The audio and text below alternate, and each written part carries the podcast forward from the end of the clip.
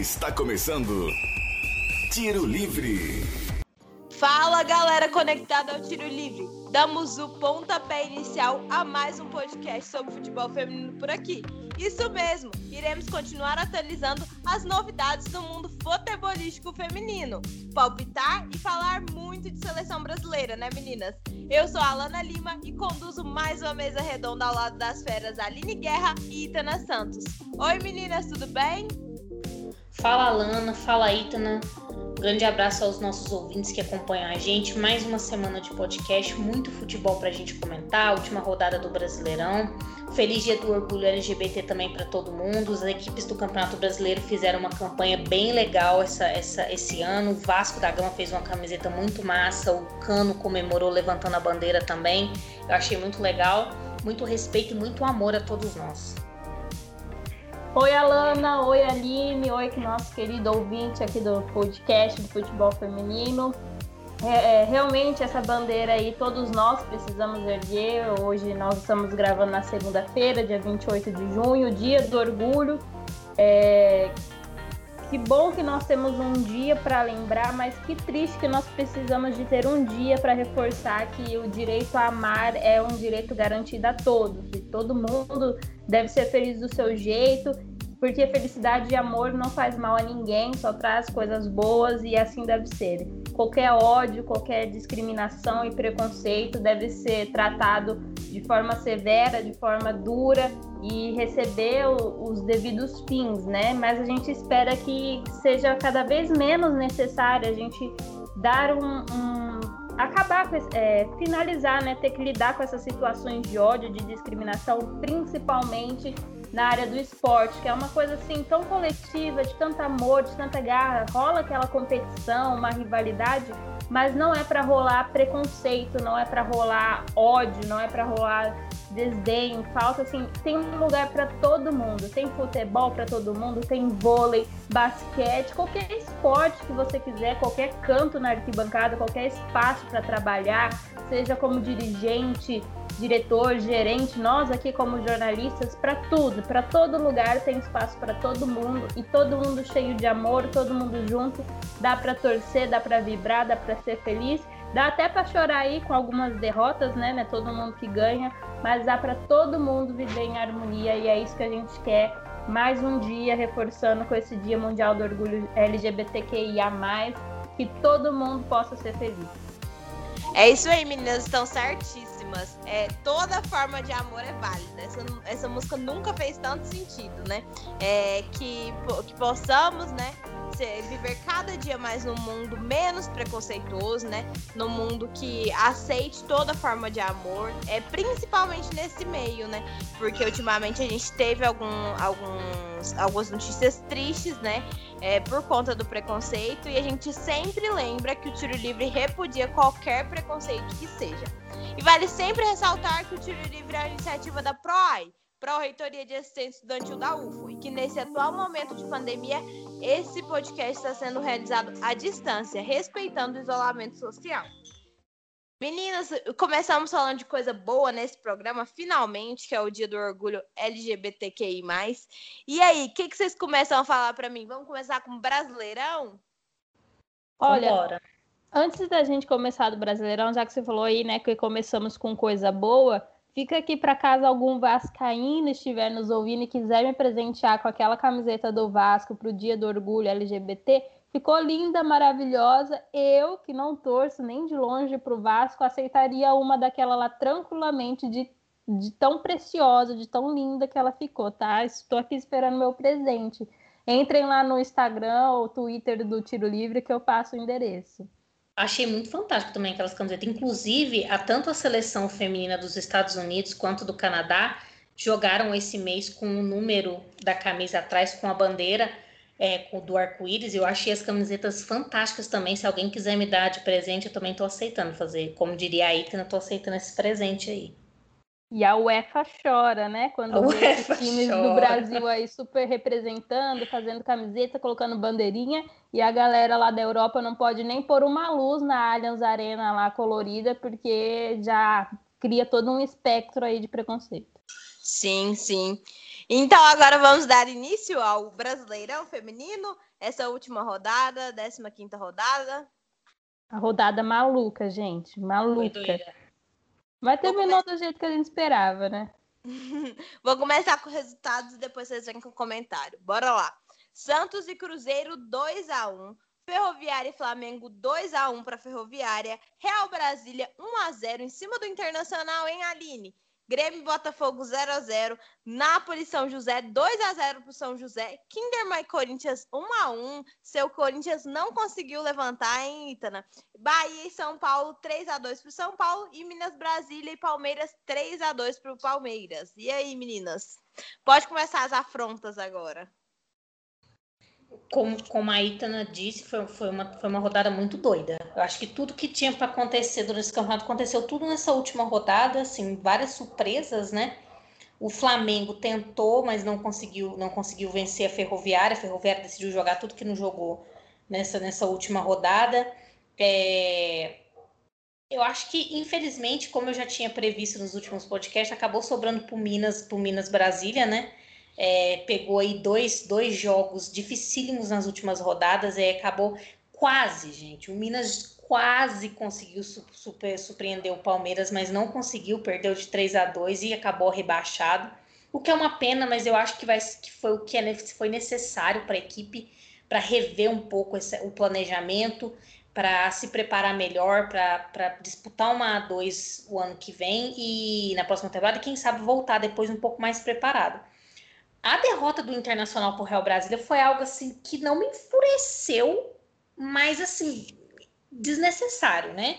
Não ia fazer muita diferença, eu acredito, pro, na tabela, não, em relação a quem o Internacional vai acabar enfrentando nas quartas de finais, mas foi, foi um jogo assim muito morno. Teve, teve jogos como o Internacional Real Brasília, Grêmio e Botafogo também, que foram jogos assim muito mornos. Acho que as equipes já entraram assim em campo não, não querendo muito não, sabe? Futebol não.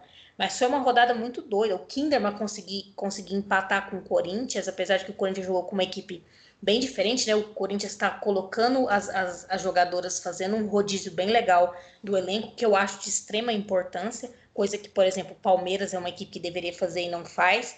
Mas foi uma rodada que eu acho que classificou quem a gente já estava esperando, né? O Flamengo, infelizmente, não conseguiu é, a última vaga e, e acabou sobrando para o Minas Brasília essa, essa, essa, esse rebaixamento, junto com o Napoli, o Bahia, que estava tava, tava, é, rebaixado, e o São José, né? Que conseguiu se salvar. São José conseguiu vencer de 2 a 0 o Napoli e aí conseguiu se salvar ali no, nos, nos, nos apagar das luzes do campeonato, né? Uma temporada muito ruim do São José, mas pelo menos fugiu do rebaixamento. É, gente, no mais, a Aline praticamente resumiu essa rodada maluca foi uma pena, assim, que os jogos tiveram que ser todos no mesmo horário. É normal, né, da última rodada sempre todos os jogos serem no mesmo horário, porque sempre fica alguém dependendo um do outro nessa questão da tabela. Tirando as sete equipes que já estavam classificadas, né, que era o Santos, é, Ferroviária, Corinthians, São Paulo, Grêmio, Internacional e Palmeiras, as outras ainda todas estavam para decidir o seu futuro no campeonato, seja ele que era entrar no G8, que ainda tinha chances o Flamengo ou o Havaí Kinderman, ou seja ele fugir do rebaixamento, que era o caso do que acontecia com o Cruzeiro, com o São José, e estava aí pendengando Minas Brasília, Botafogo e o Napoli. A Bahia a gente já tinha feito as contas aqui e realmente já era uma equipe rebaixada. Eu, como disse, estava seguindo o jogo do Corinthians, né? O time que eu acompanho com mais frequência. E de lado ainda tinha aberto o, o jogo da Ferroviária e Flamengo, porque eu estava lá na União, União mas não deu certo essa união aí, não.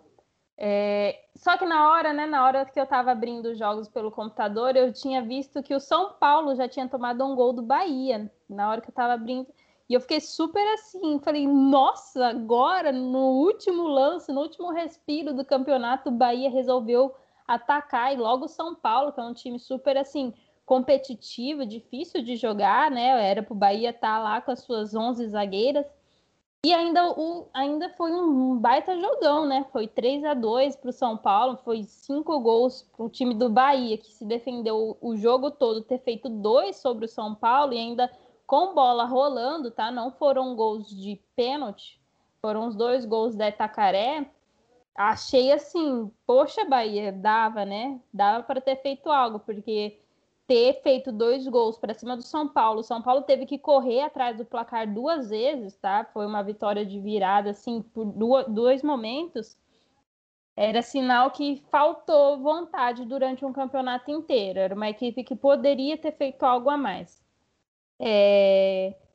A questão do, do jogo do Santos e Cruzeiro também aquela goleada do Cruzeiro na 14ª rodada e essa vitória, acho que salvou um péssimo campeonato que o Cruzeiro fez, né? As meninas no fim do jogo todas caíram em choro, ajoelharam e agradeceram. Realmente foi um campeonato péssimo para o Cruzeiro. Foi uma baita sorte ter conseguido se manter na elite do futebol feminino e ganhar para cima do Santos por 2 a 1 foi uma vitória bem consistente, né? O Santos também é uma equipe que fez um bom campeonato, um campeonato tranquilo, uma poucas perdas então, e é uma equipe forte, tanto que está nas oito classificadas. Então, realmente foi uma vitória bem importante para o Santos. Real Brasília, Aline, era aquela equipe que a gente comentou durante o campeonato todo, né? Tava vindo bem e quem entra meio desorganizado acaba tomando. Foi uma vitória magra, mas como o Internacional já estava classificado, realmente não, não era nada preocupante. Grêmio e Botafogo ficou naquele 0 a 0 sem graça. Botafogo já tinha se rebaixado. São José ganhar para cima do Napoli foi tudo, né? Para quem aí não queria que São José caísse, eu não ligaria se tivesse caído e deixado Minas Brasília. Mas eu também acredito que essa questão da manutenção do Minas Brasília na Série A2 seja mais fácil do que agora na Série A1, porque temos mais equipes mais robustas, assim, com um projeto mais qualificada. Então, acho que seja mais difícil para o Minas Brasília trabalhar isso no A1. E o Minas também foi a equipe que começou o jogo abrindo gol contra o todo, todo grandioso, né? Eu ia falar todo poderoso, mas poderoso só tem um, que é o meu Corinthians. Ao grandioso Palmeiras do Astag. Ó, a clubista aqui, hein? o ataque do Palmeiras e eu, e eu ainda olhei e falei, gente, a Bia Zanerato não tá jogando para ter tomado dois gols do Minas Brasília e ela estava jogando, não tem nada de poupar no Palmeiras não. Palmeiras também foi outra equipe que teve que ir atrás do seu da sua virada, assim como São Paulo e conseguiu por toda a sua qualidade. Mas o Minas Brasília ter aberto 2 a 0 para cima do Palmeiras também, é, é, de, de se dar atenção, né? Não é uma equipe qualquer. Conseguiu fazer dois gols que o Corinthians não fez dois gols no Palmeiras, o Santos não fez, o Inter fez, né? Foi, foi, foi de 3 a 2. E a Ferroviária também teve um empate de 2 a 2, mas outras equipes grandes, o São Paulo também não fez dois gols. Então é um grande efeito que mostra que a, equipe tem capacidade, mas não soube ser aproveitada. E vou encerrar aqui esse, esse resumão dessa rodada maluca, que eu queria ter assistido todos os jogos, mas não deu, falando e criticando entre aspas, mas estou tranquila com a situação do jogo, do Kinderman e o Corinthians. O jogo eu acho tinha tudo para ser bizarro o jogo, tudo. A começar que já começou atrasado, porque novamente não tinha ambulância, duas ambulâncias em campo.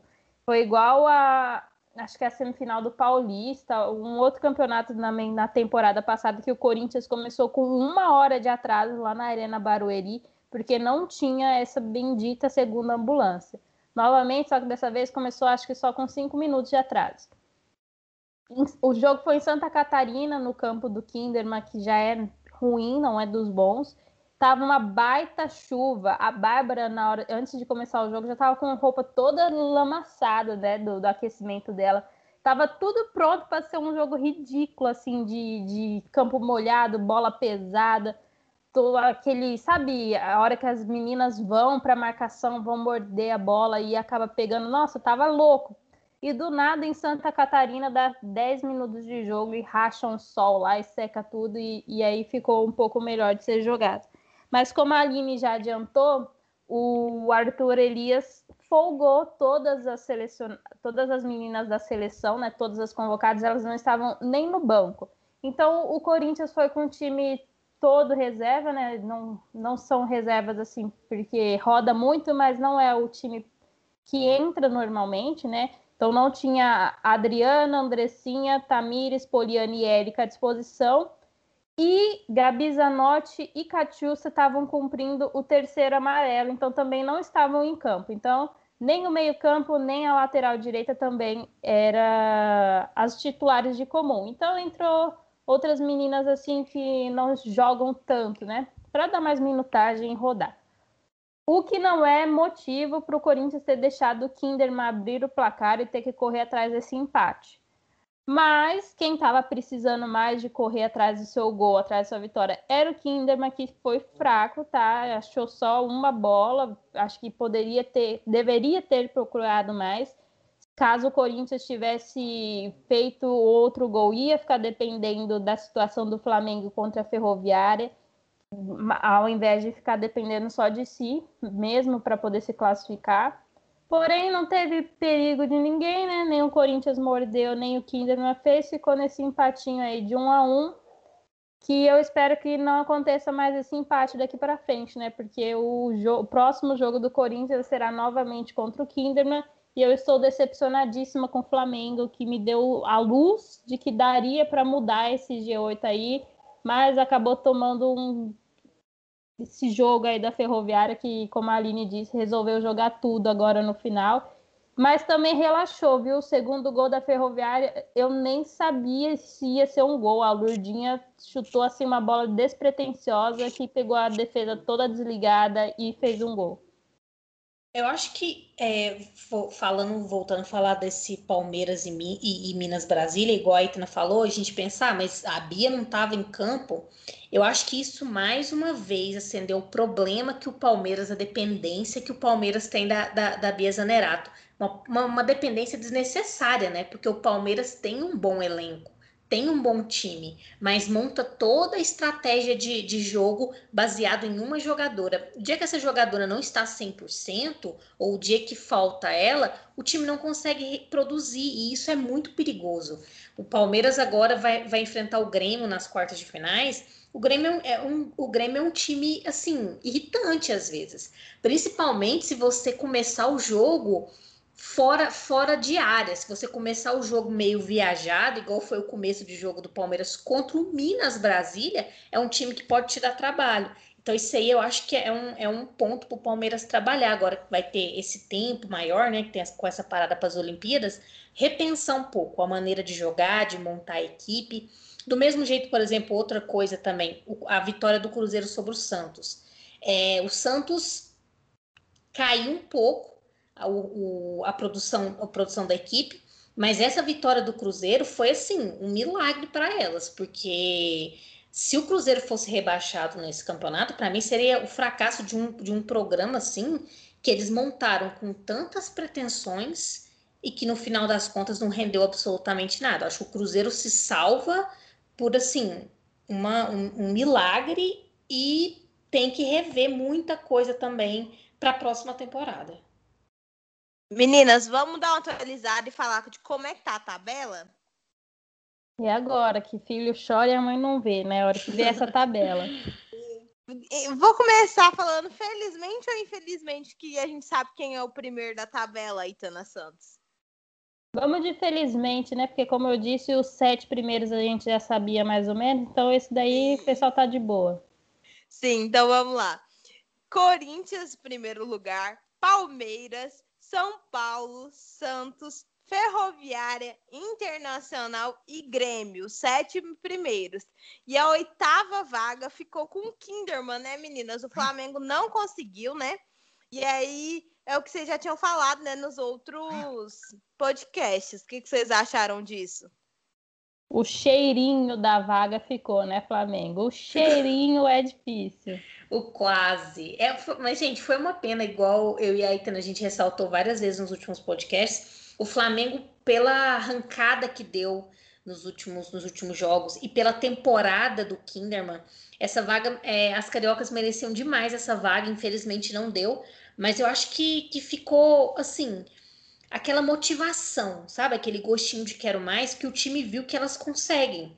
Se você muda um pouco a, a, maneira de pensar, a maneira de encarar as adversárias e os jogos, dá sim para você brigar por algo maior. E o Kinderman foi isso, foi uma temporada muito ruim, muito ruim mesmo.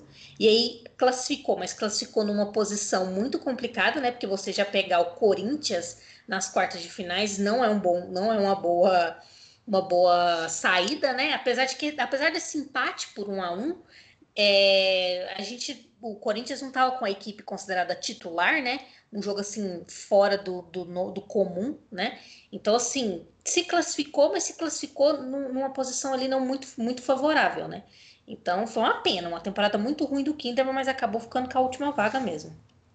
Ruim, mas um pouco sai um pouco como heróica, né? Porque como a gente comentou lá no primeiro podcast, no início da era aqui do nosso nossos encontros, é, as percas que o Havaí Kinderman teve foram três peças extremamente importantes, né? Que era a Bruna Caldeirão, Júlia Bianchi e Duda, que brilham onde? Lá no Palmeiras agora, né? São, assim, três jogadoras de extrema importância, grandes, sabe? Jogam muito bem. Bruna Caldeirão aí, a gente defendeu várias vezes que ela deveria ter ido para a seleção. Júlia Bianchi já está lá. Então, são três meninas que na temporada passada fizeram super a diferença na Vai Kinderman e levou essa equipe para a final. Já esse ano, perdeu essas peças aí, capengou total esse campeonato. E aí essa, essa vaguinha acabou sendo um pouco heróica, né, para essa equipe. Flamengo, né, pessoal, ficou com 18 pontos, Real Brasília 18, depois veio Cruzeiro, São José, Botafogo, Minas Brasília, Nápoles e Bahia. É, Bahia, Nápoles e Botafogo vão, vão voltar, né? De volta ao passado e revisitar novamente a A2, que eles conseguiram acesso para um na temporada passada, mas não conseguiram se manter. E o Minas Brasília é uma equipe que já faziam três anos que estava na, na primeira divisão do brasileiro e volta aí também agora para o A2. Pra, é aquilo que a gente falou, né? Ver se se, se re, reconstrói se acerta mais no projeto do time para voltar para um. Tem tudo para se manter na elite, mas precisa dessa reorganização. Não tem assim, apesar dos pesares, não tem muita surpresa, né? Principalmente com o Napoli e com o Bahia, que fizeram um campeonato muito ruim, muito, mas muito ruim mesmo. É, o Botafogo, assim como o Flamengo, ensaiou algumas algumas derrocadas, né? Algumas algumas voltas por cima, mas também não conseguiu se firmar, o que é uma pena para essa equipe do Botafogo, como a Itana já trouxe pela primeira vez a história aqui, né, de que a equipe pode vir a acabar na próxima temporada, o que é muito ruim para o futebol feminino em si. Uma equipe que, que jogou, acho que no limite do seu máximo, essa equipe do Botafogo, mas infelizmente vai caindo. E o Minas Brasília é, foi uma desorganização durante a temporada, assim, que que foi de dar dó, porque não é um time ruim. Se você for comparar com os elencos das outras equipes que caíram, o Minas Brasília tem um time muito melhor. E, e, assim, não, não sabe usar, não soube usar as peças quando, quando necessário, não soube se preparar melhor nas partidas e acabou rebaixado, principalmente porque a tabela puniu muito esses últimos dois jogos do Minas, que pegou Corinthians e, e, e, Palmeiras, isso aí prejudicou muito o time. E olha que o time ainda ensaiou uma, uma vitória para cima do Palmeiras, mas infelizmente não conseguiu. Então, assim, é, é, uma, é, uma, é uma, uma, rebaixa, uma, uma equipe que foi rebaixada que pode ver isso como um lado positivo também, para se reorganizar, se reagrupar e pensar para melhorar esse projeto, né? Uma, uma, um ponto positivo foi o São José, né? Que conseguiu se salvar, teve tão perto de, de, ser rebaixado, uma equipe tão tradicional do futebol feminino no Brasil, e conseguiu se salvar ali na última, na última rodada. Mas não tem muita surpresa, com, com exceção ali do Minas Brasília, mas não teve muita surpresa assim para os times rebaixados, entre os times rebaixados, não. Meninas, vamos, a, vamos agora para o confronto das quartas? Pode falar. Então, bora lá. primeiro colocado com o último, né? Havaí Kinderman com Corinthians. Palmeiras e Grêmio, segundo com o sétimo, São Paulo Internacional, terceiro com o sexto, e Santos e Ferroviário, quarto e quinto juntos. E aí, qual que vocês estão mais animadas para ver? Olha, por incrível que pareça, eu, eu acho que com, são todos jogos bem equilibrados ali, mas eu estou muito ansiosa para assistir o Internacional contra o São Paulo, não só pelo motivo clubistas que todos já conhecemos, mas porque eu acho que vai ser um jogo muito parelho. Eu não sei o que esperar do, desse Internacional, apesar, além de que a gente tem que levar em conta que essa parada agora para as Olimpíadas muda muita coisa. Tira um pouco desse ritmo acelerado das equipes que estão de, de jogo, atrás, jogo atrás de jogo é, então também dá um tempo para se preparar melhor. O Internacional tem apenas uma jogadora com a seleção, então não vai ter tanto esse desgaste das jogadoras, porque tem isso também, que as jogadoras vão, principalmente o Corinthians e o Palmeiras, que tem muitas jogadoras convocadas, são jogadoras que vão, vão para o Japão, vão jogar uma competição muito, muito importante, volta, então tem todo um desgaste, isso aí pesa, querendo ou não. E então, e, então acho que o São Paulo Internacional não dá muito para prever como essas equipes vão, vão se enfrentar, porque são equipes que mudaram muito a maneira como levaram o campeonato. Teve jogos muito bons, jogos muito ruins. Então, assim, é um jogo que eu estou muito ansiosa para ver, como, principalmente como o Internacional vai se comportar contra, contra o São Paulo.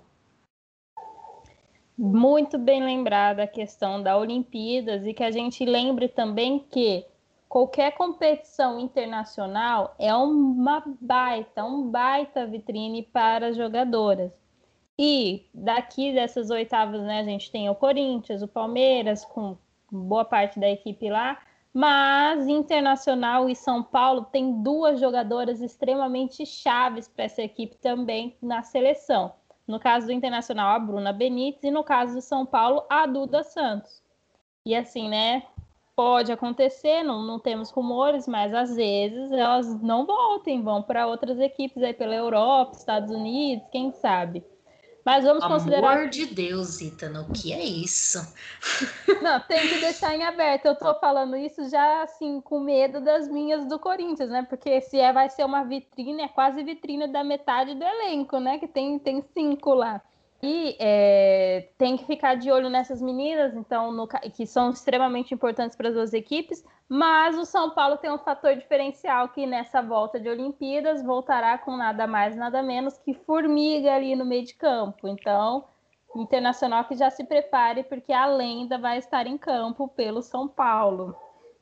E a Alana nem, nem disfarça nesse momento, né? O sorriso dela deve estar orelha a orelha. Sim, se quiser uma selfie agora para pôr no podcast, já pode, já posso mandar. Mas realmente vai ser um jogo super interessante para o pós-Olimpíadas, né? Acho que todos os confrontos de oitava vão ser super é, interessantes, muito estudados, né? Como são ida e volta, provavelmente os primeiros vão ser bem estudados, e o segundo vai ser mais para pegar no pau, assim.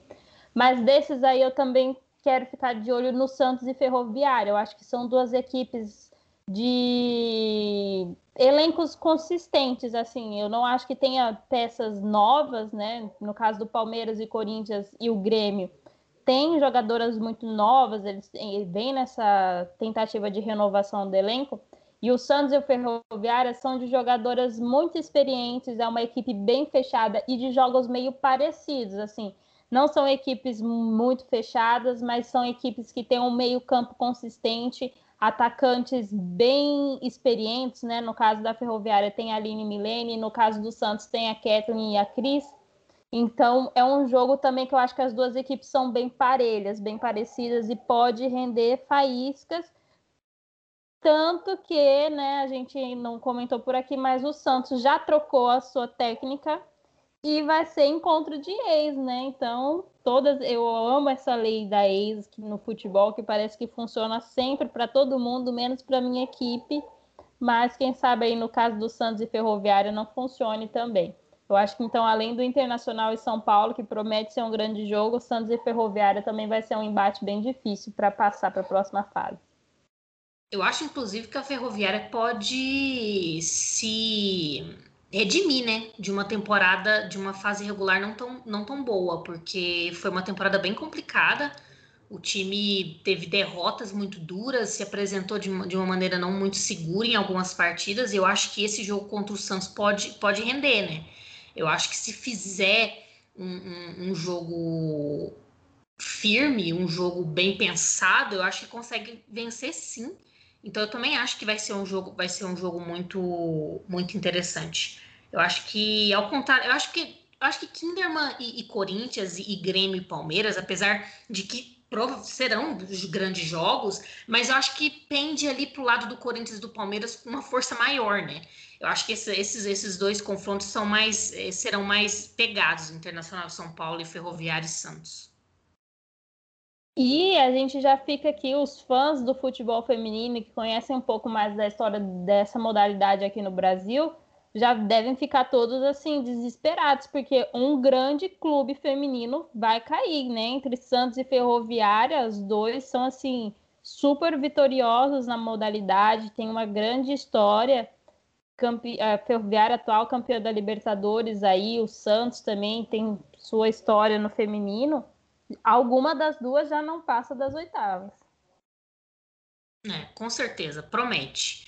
E, e, eu acho que o mais, o mais interessante que eu acho é essa parada, né, para as Olimpíadas, porque isso daí muda toda, toda a estratégia de jogo, né? As equipes vai ter essa parada e aí pode ser prejudicial, mas também pode, pode ser benéfico em, em determinados pontos.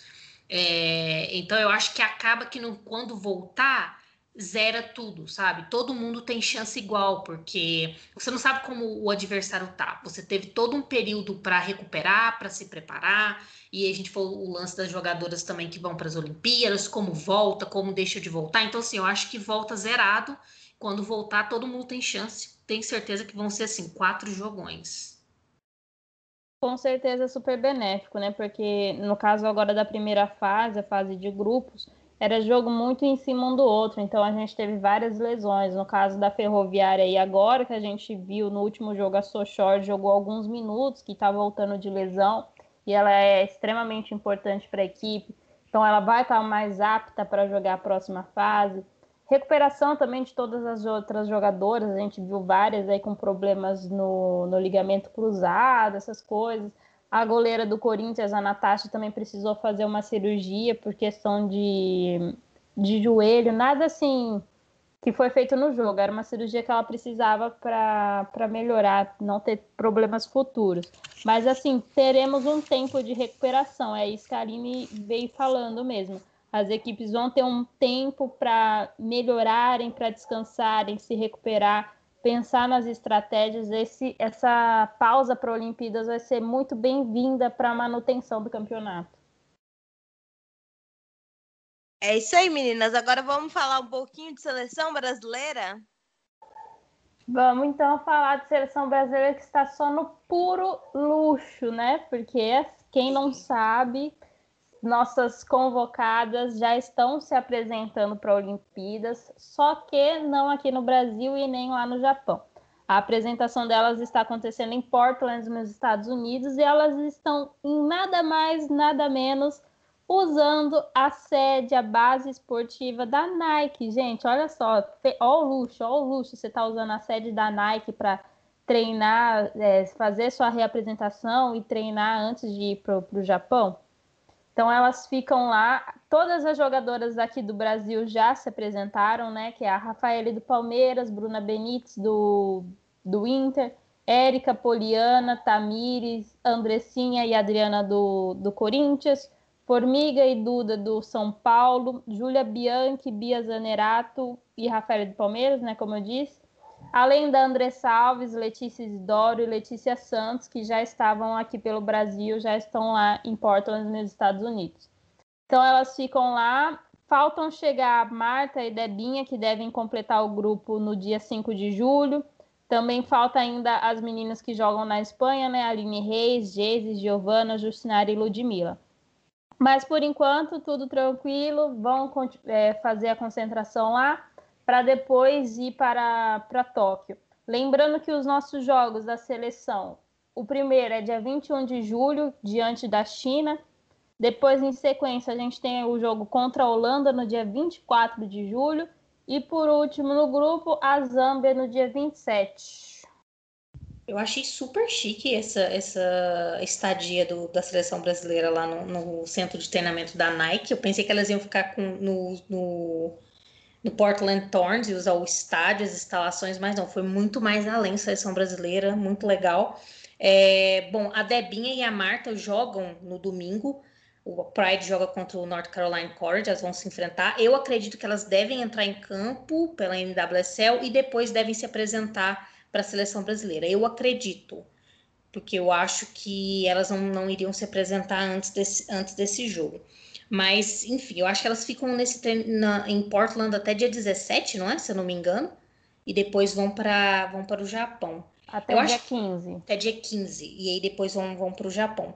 Eu acho que assim, é, uma, é, uma, é um momento importante para a seleção brasileira, né? Conseguir se reunir lá nos Estados Unidos, se preparar, assistir alguns jogos né, das adversárias e, e, e treinar com tranquilidade antes de ir para o Japão. Porque eu acho que é uma ansiedade muito grande, né, nesse momento agora, que, que as Olimpíadas vão chegando, vai, vai se aproximando.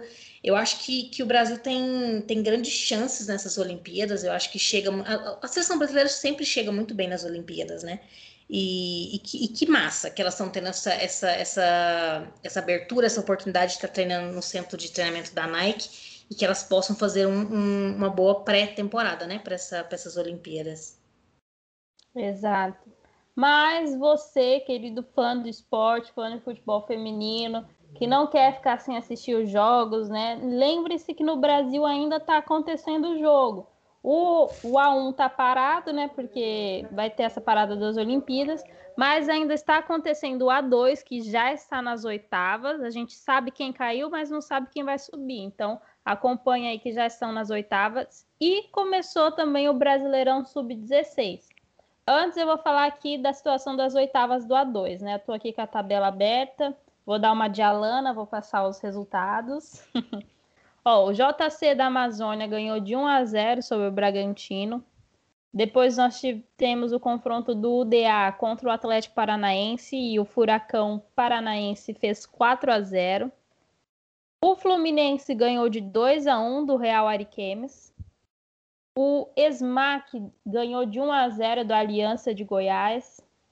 O América Mineiro 2 a 0 para cima do Vasco.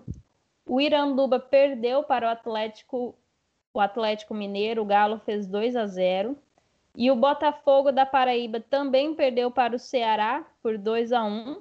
E o único jogo das oitavas que, se, que teve um empate foi do Crespon contra o Fortaleza por 0 a 0. É, domingo, esse sábado e domingo, né, os dia 3 e 4 de julho, a gente tem o segundo jogo de, das oitavas dessas equipes. O Bragantino encontra o JC no domingo, dia 4 às 3. E também no domingo teremos Real Ariqueme Fluminense às 4h30. Às 10 da manhã, Smack e Aliança. Às 3 da tarde, o Vasco América Mineiro. E o Fortaleza e o Crespon às três também. Só que antes, no sábado, o Ceará e o Botafogo se encontram novamente às três da tarde. Às oito da noite, o Atlético Mineiro e, a, e o Iranduba. E às três da tarde também tem o segundo jogo do Atlético Paranaense e o UDA. Então, final de semana tem jogo aí da A2 para a gente ver quem é que sobe e também vai jogar o A1 ano que vem. E sobre o Sub-16, o Sub-16 já começou, tá? Começou agora, dia 26 de junho, e acaba dia 4 de julho. É, é rapidinho, né? Um tiro de uma semana, mas esses jogos estão sendo feitos em formato da bolha. Todas as, todas as disputas estão se, sendo feitas em Sorocaba. E são somente 12 equipes divididas em três grupos. No grupo A, nós temos o Internacional, Iranduba, Grêmio e Aldax. No grupo B, Minas, Brasília, Santos, São José e Vitória. E no grupo C, São Paulo, Ferroviária, Kinderman e Corinthians. Como é que funciona então essas disputas? Cada grupo está jogando entre si e aí passa para as semifinais o líder de cada grupo e o segundo melhor colocado geral, tá? E a gente já teve as duas primeiras rodadas. Deixa eu puxar aqui o resultado dessa dessa segunda rodada, que foram jogos que aconteceram hoje, segunda-feira, dia 28.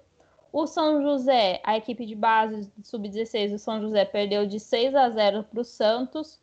A Ferroviária ganhou de 3 a 0 sobre o Kinderman. O Grêmio e o Iranduba ficaram no empate sem gols. O Minas Brasília ganhou de 3 a 0 do Vitória do Bahia. O clássico paulista, São Paulo e Corinthians, também foi o único empate de um gol também. Né, é, o outro empate do Grêmio foi sem gols. No clássico paulista, São Paulo e Corinthians foi empate 1 a 1 E o último jogo de Aldax, no, que é a equipe paulista, e o Internacional foi 3 a 2 Então, gente, por falta de jogo aqui no Brasil, você não fica, não. Assiste o Sub-16 até o fim dessa semana ou continua acompanhando aí o A2 para ver quem é que sobe e estará no A1 ano que vem. E o Sub-16, só lembrando que é bem legal de assistir, porque muitas dessas jogadoras, às vezes, conseguem chegar nos profissionais, né? Então, muitas dessas meninas aí podem estar entre os elencos profissionais do, dos times que a gente vê, às vezes, na 1 jogando. As gurias coloradas, hoje eu estava acompanhando o jogo, o jogo delas, jogando muito bem as meninas do Internacional, venceram por 3 a 2 e a Mileninha, por exemplo, foi uma jogadora que veio da categoria de base, jogou muito nesses, nesses times sub-16, sub-20. É uma jogadora que, para mim, foi o destaque desse, do, do Internacional esse ano, um dos destaques desse campeonato, só tem 19 anos. Então é legal a gente ficar de olho também, não só no, no, no A2, mas também nesse sub-16, porque muitas dessas meninas é o, futuro, é, o, é o futuro do nosso futebol feminino, né? É, a palavra já fala, né? Times de base, a base ali para reestruturação, para mudança de elenco, renovação. E aí eu já até trago algumas informações aqui no caso da artilharia do Campeonato Sub-16, né? Das cinco meninas que nós já temos na artilharia, duas delas são do Santos e duas do Minas Brasília. Minas Brasília, que foi a equipe que a gente comentou, né? Ela precisa dessa reestruturação, precisa se firmar, é, pensar melhor nas peças da equipe. E olha só que legal, ela já tem meninas na base que podem servir com esse apoio, né? A Maria Vitória Rodrigues Salles, que é chamada de Vitorinha em campo, ela já marcou três gols né, nessas duas rodadas e a Nath já fez dois. E no caso do Santos, por que, que eu tô dando, jogando luz né, no nome das meninas do Santos? Não só pela equipe que tem essa tradição no futebol feminino, mas também porque eu acho que o profissional do Santos precisa de uma renovação. Acho que o ataque, defesa, tem é, meninas lá que já já estão virando medalhões, né? O pessoal vai achar que eu sou a maior crítica da Cris aqui, não sou, gosto do futebol dela e respeito toda a sua história, mas ela já é uma dos medalhões já. A Cris, a Kathleen, sabe? Uma hora vai ter que parar, uma hora não dá para jogar futebol para sempre. Então, quem são essas peças que irão compor o elenco? Está sempre na base. E no caso, a gente já tem a Isa Viana do, do Santos, que já marcou seis gols, e a Gi Fernandes, que já marcou três. Então, assim, tem opções para renovação, tem opções para o elenco. Pode subir profissional ou, quem sabe, entregar aí para um outro clube e aproveitar, né? A Aline adora que a Jennifer veio para o Corinthians, ou quem sabe um outro grupo aí da Europa, Estados Unidos maior tristeza da minha vida a Gina pertence pro Corinthians, mas, mas eu ia comentar isso agora, inclusive, porque isso é uma, uma diferença com o futebol masculino, e eu acho que é uma diferença positiva, porque no futebol masculino, a maioria das, dos meninos que jogam nas, nas categorias de base, quando começa a despontar, começa a mostrar algo diferente, os times vendem para fora do país. Essa é uma das coisas mais que mais acontece no futebol brasileiro e que às vezes prejudica o próprio time, porque você poderia estar tá aproveitando aquele atleta que você ajudou a formar no seu time profissional. E no futebol feminino, isso, é, isso é, é mais difícil. Dificilmente você vai ver uma jogadora de base e direto para a Europa. Vender uma jogadora de base diretamente para a Europa. Elas costumam ficar no, nas equipes, ir para o profissional ou até ir para outro time, como no caso da Jennifer, mas isso é bom porque conti, continua crescendo o nosso campeonato, o nosso futebol nacional, as nossas equipes que vê uma, um retorno. Você investe na base e você tem um retorno para sua equipe profissional depois. Então isso é muito legal. Então quanto mais a gente apoiar, quanto mais a gente assistir esses jogos e parabenizar as meninas sempre quando elas estiverem fazendo boas partidas, quando elas estiverem evoluindo, melhor para o nosso pro futuro do nosso do nosso futebol feminino, para o futuro da nossa seleção e das nossas equipes também. E uma coisa boa de segurar essas meninas, né? Elas não saírem tão novas, né? Porque qualquer flash, assim, qualquer faísca de nossa, essa menina tem um futuro promissor e ela acabar indo para a Europa, você não forma o futebol dela na nossa escola, né? Você, que acontece com os meninos, qualquer coisa assim, poxa, esse menino tem talento, já pega ele aqui com 16, 17 anos e leva para a Europa, você acaba perdendo o, o, futebol brasileiro que a gente vê hoje na seleção. Não tem mais aquele, aquele alguém que puxa o drible, aquele, alguém que chame no a um e faça isso. Um jogador ou outro, né? No caso do Neymar, que a gente vê super isso marcante, que ele tem esse futebol dançado, esse futebol de chamar o confronto mas ele chegou a jogar muito tempo aqui no Brasil, né? Acho que começou no Santos ali com 15, 16 anos, ele já estava no profissional. Então, até ele ir embora, que foi por volta dos 18, 19, se eu não me engano, ele já tinha jogado um bom tempo nas equipes profissionais no Brasil.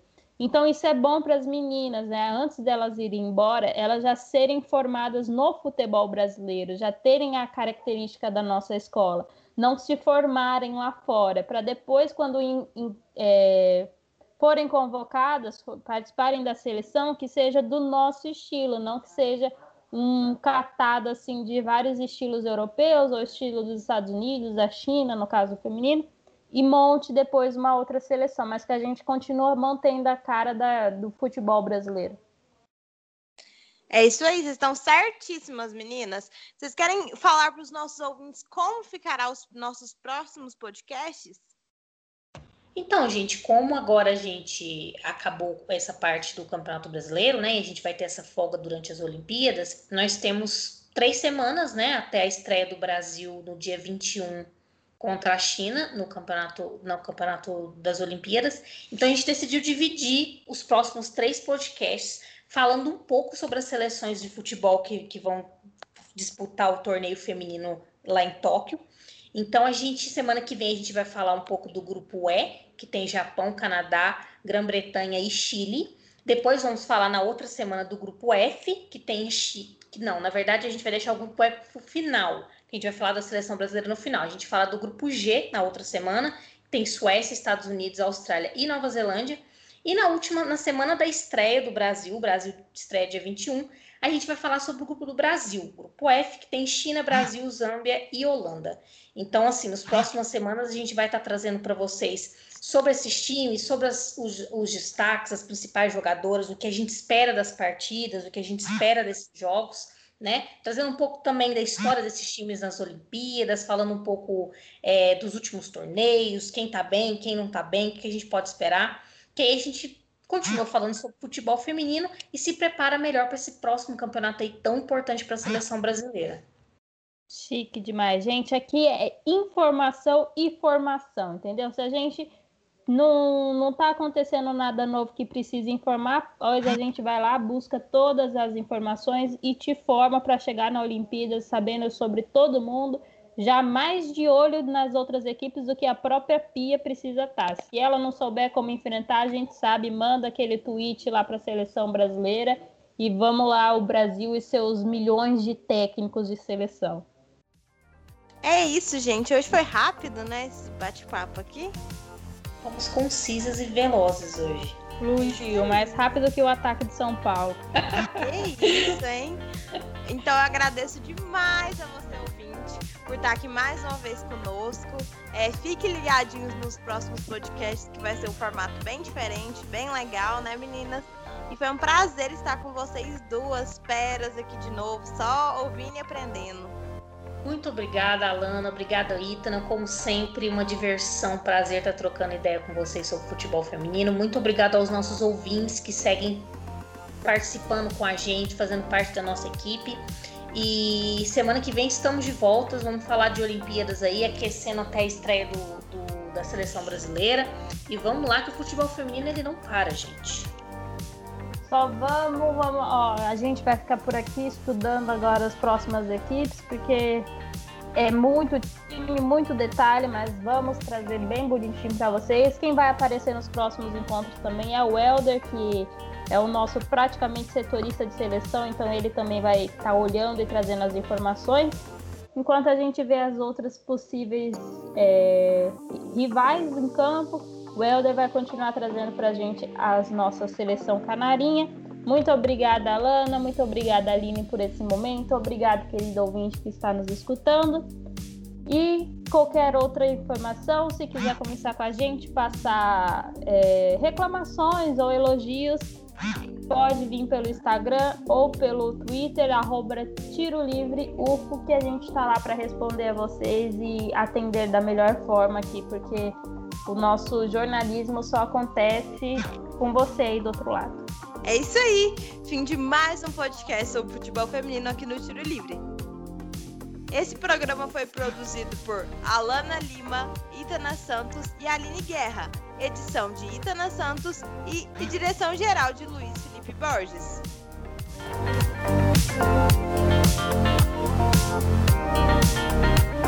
Música